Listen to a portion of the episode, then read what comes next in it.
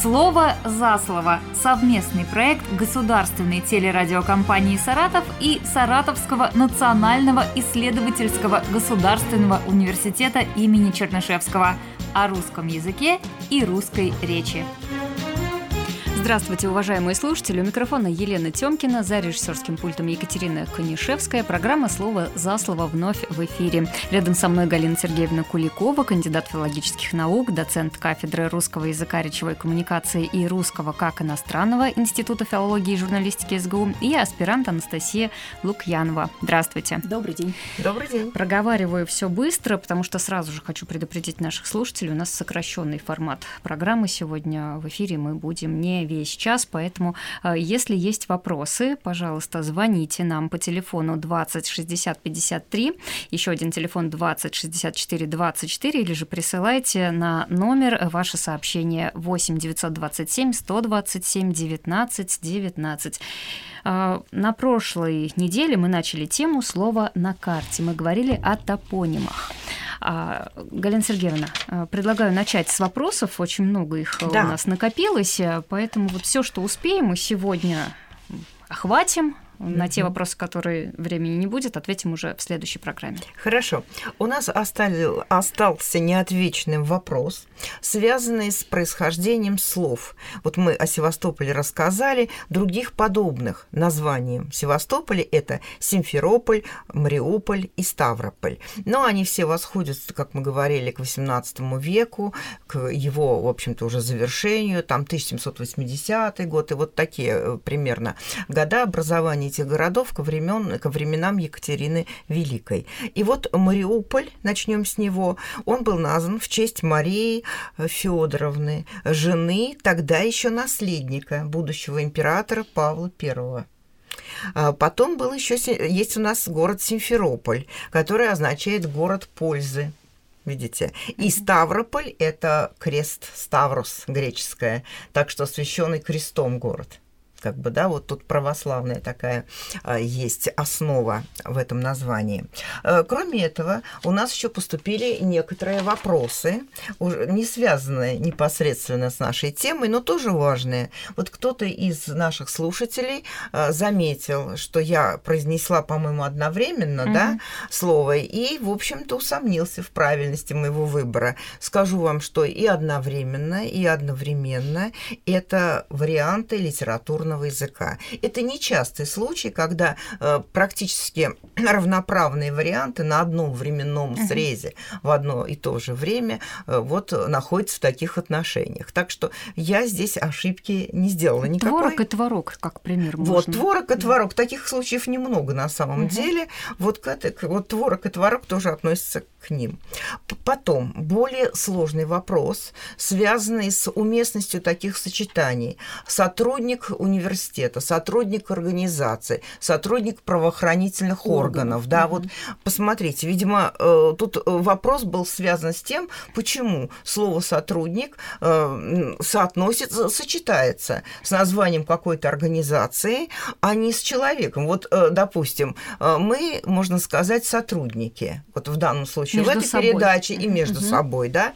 Э, но в то же время, вот мы с Настей сотрудники, ну, она аспирантка, но это тоже близко, э, университета. Вы сотрудница э, ГТРК Саратов. ГТРК да. Саратов. Угу. То есть это правильно, это не ошибка. И в современных словарях толковых дается несколько слов, значений этого слова. То есть люди, которые являются сослуживцами, вот эта приставка со значением совместности в этих словах присутствует, сослуживцы сослуживцы, да, но нельзя сказать сослуживцы университета, это было бы совсем смешно. А вот сотрудники университета стало говорить можно, и это значение тоже, как вполне правильное, указывают толковые словари. В чем же дело? Скорее всего, слово «сотрудники» сблизилось со словом «работники», то есть те, кто угу. служит там вот э, или работает там, ну, как... В какой-то компании. В какой-то компании. Но вот очень интересно, что мы не говорим сотрудники завода, сотрудники фабрики. Видимо, потому что слово «работники» в большей степени, вот по нашему представлению, представлению, связано с каким-то производственным трудом. Ручным, когда что-то ну, может быть ручным, ага. может быть и на каких-то очень сложных станках, но в любом случае не с абстрактной сферой каких-то научных идей или каких-то действий, которые связаны с работой вот э, сотрудников правоохранительных органов в нашем в этом вот но случае. Вместе с тем мы можем назвать работниками сотрудников университета. Но можно и так сказать, можно сказать работники университета. Но, но почему-то да. стало приоритетным употребление слова сотрудники. Я думаю, потому что оно более книжное, угу. оно в меньшей степени ассоциируется, вот я говорю, с каким-то ручным таким трудом. ручным, с каким-то угу. производственным, да. понимаете, вот трудом, и который, в общем-то, не в обучении студентов, не в создании каких-то научных трудов, а в какой, какой-то материальной деятельности все-таки связано. Так что вот понимаете, как интересно живет язык. Вот это очень любопытный, такой, ну, показательный случай, что ведь другие слова, э, соратники, сослуживцы, допустим, так себя не ведут. А вот, например, соведущие программы, соведущие программы, уже можно сказать. Ведь верно, да? Чего Они программы? и вместе uh-huh. ведут эту программу uh-huh. и являются одновременно, ну тут очень важно, что слово ведущий это значение здесь определяет э, смысл этого словосочетания. Так что вот такой наш непростой язык. Ответим на вопросы, которые нам хотят задать наши слушатели. Да, говорите, пожалуйста. Это вы меня слушаете? Да, пожалуйста, вы в эфире. Ой, скажите, пожалуйста, я в прошлой передаче задавала вопрос про Волгу. И вот один вопрос, как-то он или попал, вот в прежние времена, как называлась река Волга? А называлась она Ра. Так или нет? Да, есть такая, во всяком случае, легенда. Мы э, сейчас, наверное, с вами про конкретные вот времена ответить вам не сможем. А, есть версия, что слово «Волга», «Волга» мы говорили о том, связано с водой, с большой водой, и вообще с «волглым», с чем-то. Да, вот слово Влажным, «волглый», влажный, то есть да. влажный. Это и в диалектах встречается чаще, часто это основа. И там то есть, а вот «ра», именно да? относительно «ра», вот мы, наверное, все таки есть у вас какая-то версия? Вот давайте. Да, это упоминание реки Волга как Ра, упоминают ее как античные, античные авторы. Да, да. Начало, угу. это век Клавдий Птолемей, Амиан угу. Мартелиан, вот латинское Ра. Это название сохранилось сейчас в мордовских языках. Но так вот, не странно. Что-то да. вот с латинским у меня это тоже как-то мало связывается. Но я знаю, что это античные авторы упоминали. Да. А вот ничего, наверное, более конкретного мы сегодня об этом не скажем. Еще один у нас есть э, вопрос угу. от слушателей. Э, говорите, пожалуйста.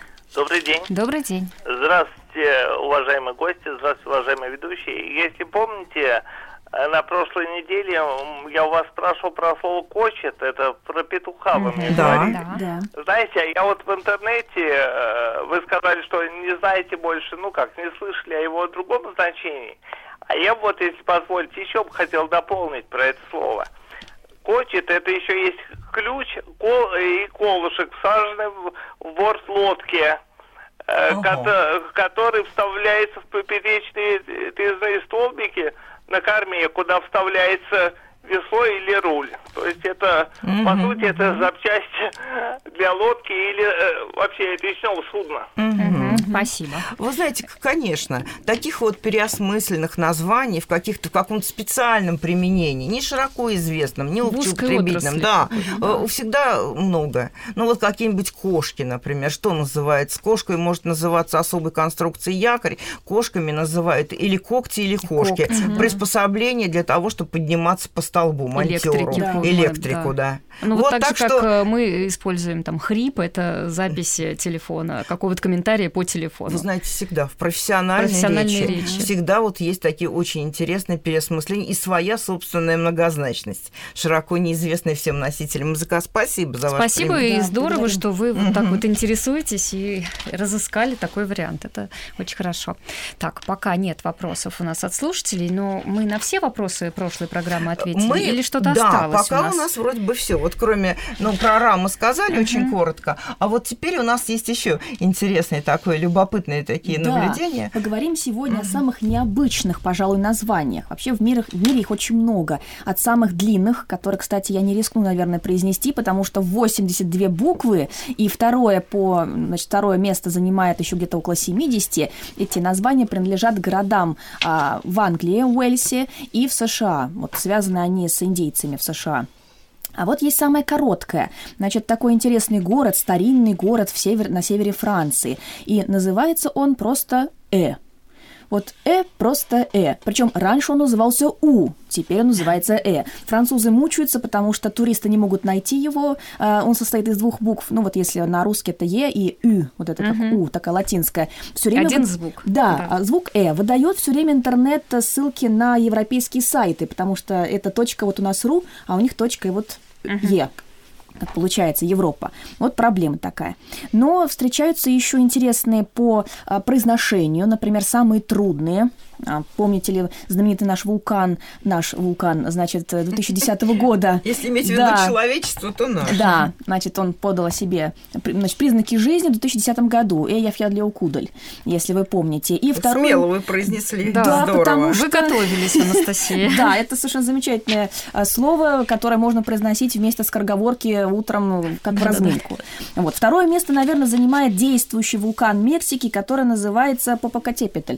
Вот, тоже тоже э, не слабо так вот, вот тоже для назвали. скороговорки. Да, прям очень хорошо подойдет. да. Но, между прочим, и в России тоже немало интересных таких вот названий, которые трудно произносятся. Ну вот, скажем, редкая, на наш взгляд, все таки с буквы «и» начинается Иджидвош, так называется река в Пермском крае. Или, например, а, улица, сейчас скажу. Значит, улица в Москве Шарика-Подшипниковская. Шарика-Подшипниковская. Да. Причем люди собирали петицию, организовывали, чтобы ее переименовать. Нет, не переименовали. Так она Оставили. там и осталась. Да. Еще очень интересно, в Матвеевском районе Оренбургской области есть такое село, которое называется Верхний Новокотлумбетьево. Вот. Остановите мне там, пожалуйста, где? А вот там. Хорошо, я понял вас. Вот. Очень такие вот интересные названия. И еще еще, оно несложное, но тоже интересное. Остров недоразумения. Он наш, а, как говорится. Практически есть такой... невезение, как в песне. Да. Но... То ли делаем мы с доброй надеждой. Да, но вот недоразумение. А связано это с тем, что если смотреть на него а, со стороны именно воды, а находится он в Охотском море, то он полностью сливается с материковой частью и не виден. Поэтому еще в начале 20 века его на карте не было. Но когда обнаружили, решили назвать вот именно в честь такого вот недоразумения. Так вот он и у нас есть. И закрепилось да, закрепился. это все в языке. Здорово. Угу. Это, конечно, очень интересно, но мы вообще всегда задаем вопрос, а как это так получилось? И вообще некоторые люди очень склонны сами фантазировать и объяснять название вот каких-то городов какими-то очень яркими, мотивирующими причинами. Вот, кстати так. говоря, по поводу этимологии, мы же не сказали. Эф, я, Ой, так, секундочку, сейчас. Эф, я, перехвалили. Что ж такое? Да, так вот это то, о чем Настя уже говорила. Вулкан в Исландии, который Эйяфьядлиокудль, ура. Значит, для нас он труден для такого воспроизведения, но для местных жителей исландского языка совершенно все очень просто, потому что Эйя – это остров, Фьятла – это гора, а Йокудль – это ледник. Поэтому это гора под ледником. Вот и все. Все понятно да, сразу. Все очень просто. Всё вот когда это понятно, оно легко воспринимается, запоминается и воспроизводится. Да. Вот. А вот когда для нас это просто набор звуков, то значительно сложнее. Вообще очень интересно, что есть такие говорящие названия. Меня всегда увлекало вот э, то, что есть совершенно для нас чужие, казалось бы, э, из других языков э, пришедшие слова, но они так звучат прямо убедительно удивительно, как, например, индонезийский, по-моему, вулкан Кракатау. Крокотау, да, да? Угу, прям вот прекрасное, прекрасное звукоподражательное. И действительно оказалось, что звукоподражательное слово, вот это крокотау, он грохочет, угу. он вот просто здорово, да, названо. Вот есть такие удивительно э, говорящие названия, которые мы просто сразу видим. Вот яркое представление создается о том или ином объекте. Э, но нам вообще, опять-таки, я хочу к этому вернуться, свойственно объяснять все сопоставлением каких-то известных слов. И иногда мы это сделать не можем. И вот об этом, кстати, когда-то предупреждал известнейший наш знаменитый лингвист, академик Андрей Анатольевич Залезняк. Он всегда говорил, что не надо увлекаться вот такой народной лингвистикой, э, он ее называл, а еще это называется народная этимология. То есть мы абсолютно э, сближаем произвольно какие-то слова, причем в то время, когда это слово рождалось, может быть, они на одном временном срезе не сосуществовали. А мы, нам все просто, и кажется это убедительным. Так вот, значит, он говорил, что слово «Брянск», уж поговорим опять угу. о наших русских городах российских, так вот, значит, слово «Брянск», ну с чем?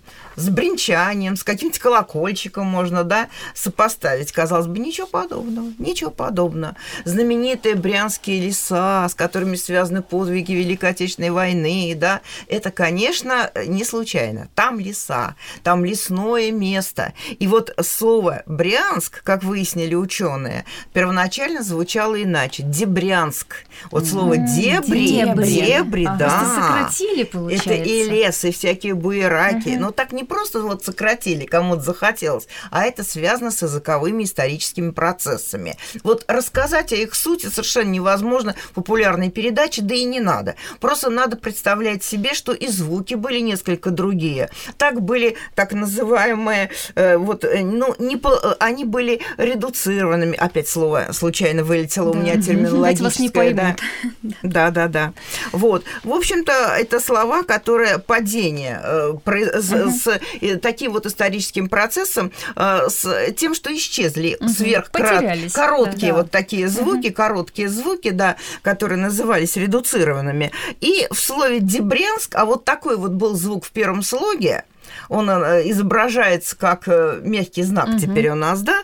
Так вот, этот самый Ерик, он ушел. И остался Дебрянск. Дебрянск, попробуйте так произносить. Это сочетание совершенно неудобное. Согласна. И постепенно, угу. да, это первое «д» просто ушло мягкое. Угу. И остался один короткий и выразительный Брянск. Брянск. Так что вот вам пример того, как ни с каким бренчанием, ни с каким известным нам словом невозможно сопоставить это вот эту, э, то есть выявить историю через это сопоставление. Это очень любопытная так, вот такая а как у нас картинка. называются люди, которые там живут? Брянчане, наверное. Не брянцы уж, конечно. Бринчане, наверное. Жители да, Брянска. Мы, жители, жители нет, вот в этих случаях всегда обходится словосочетанием. Да. Но мы очень скоро подойдем к этой теме, пока мы еще до нее не добрались. Так, но у нас еще есть какие-то интересные наблюдения, да? Вот. Да, и у нас всего три минуты остается. А, три минуты а, совсем мало, да? И вопросов у нас тоже нет, так что мы у в нас большой... есть вопрос про Москву, мы а, ну, скажем ну, нашему слушателю, что мы его получили, да, ну поподробнее попозже, да? Слово Москва, э, его э, происхождение этого слова имеет несколько гипо... есть существуют гипотезы, то есть несколько версий есть на эту тему. Вот мне известна э, давняя достаточно версия, связанная с тем, что э, название нашей столицы было взято у реки. И Москва река, Москва река, да, она означала тоже влажная, вот мозглявая, вот отсюда вот этот корень, mm-hmm. да, место, то есть влага, влага, да, и вот эта влага якобы дала потом название городу, который вот на берегу этой реки. Так очень часто на самом деле бывает. Но есть и совершенно противоположные версии, которые не с влагой, а с чем-то крепким, надежным связаны. И они, конечно, нам кажутся сейчас более убедительными, mm-hmm. потому что Москва стала столицей нашего страны. И я говорю, что часто это обыгрывается мозг, хотя пишется МОЗГ, и там другие, собственно, звуки. Но оглушение, да, влияние да. По, по, последующего, это все понятно. И получается мозг, вроде Москва отсюда, но это, конечно, чистая вот это самая самодеятельная лингвистика. Угу. Так что поэтому мы все э, возможные версии о происхождении на, названия нашей столицы угу. соберем к следующему разу и порассуждаем вместе об этом. То есть в следующий раз, в следующий понедельник мы продолжаем тему «Слово на карте». Да. да. И сейчас э, я успею еще попросить наших слушателей подготовить вопросы. Угу.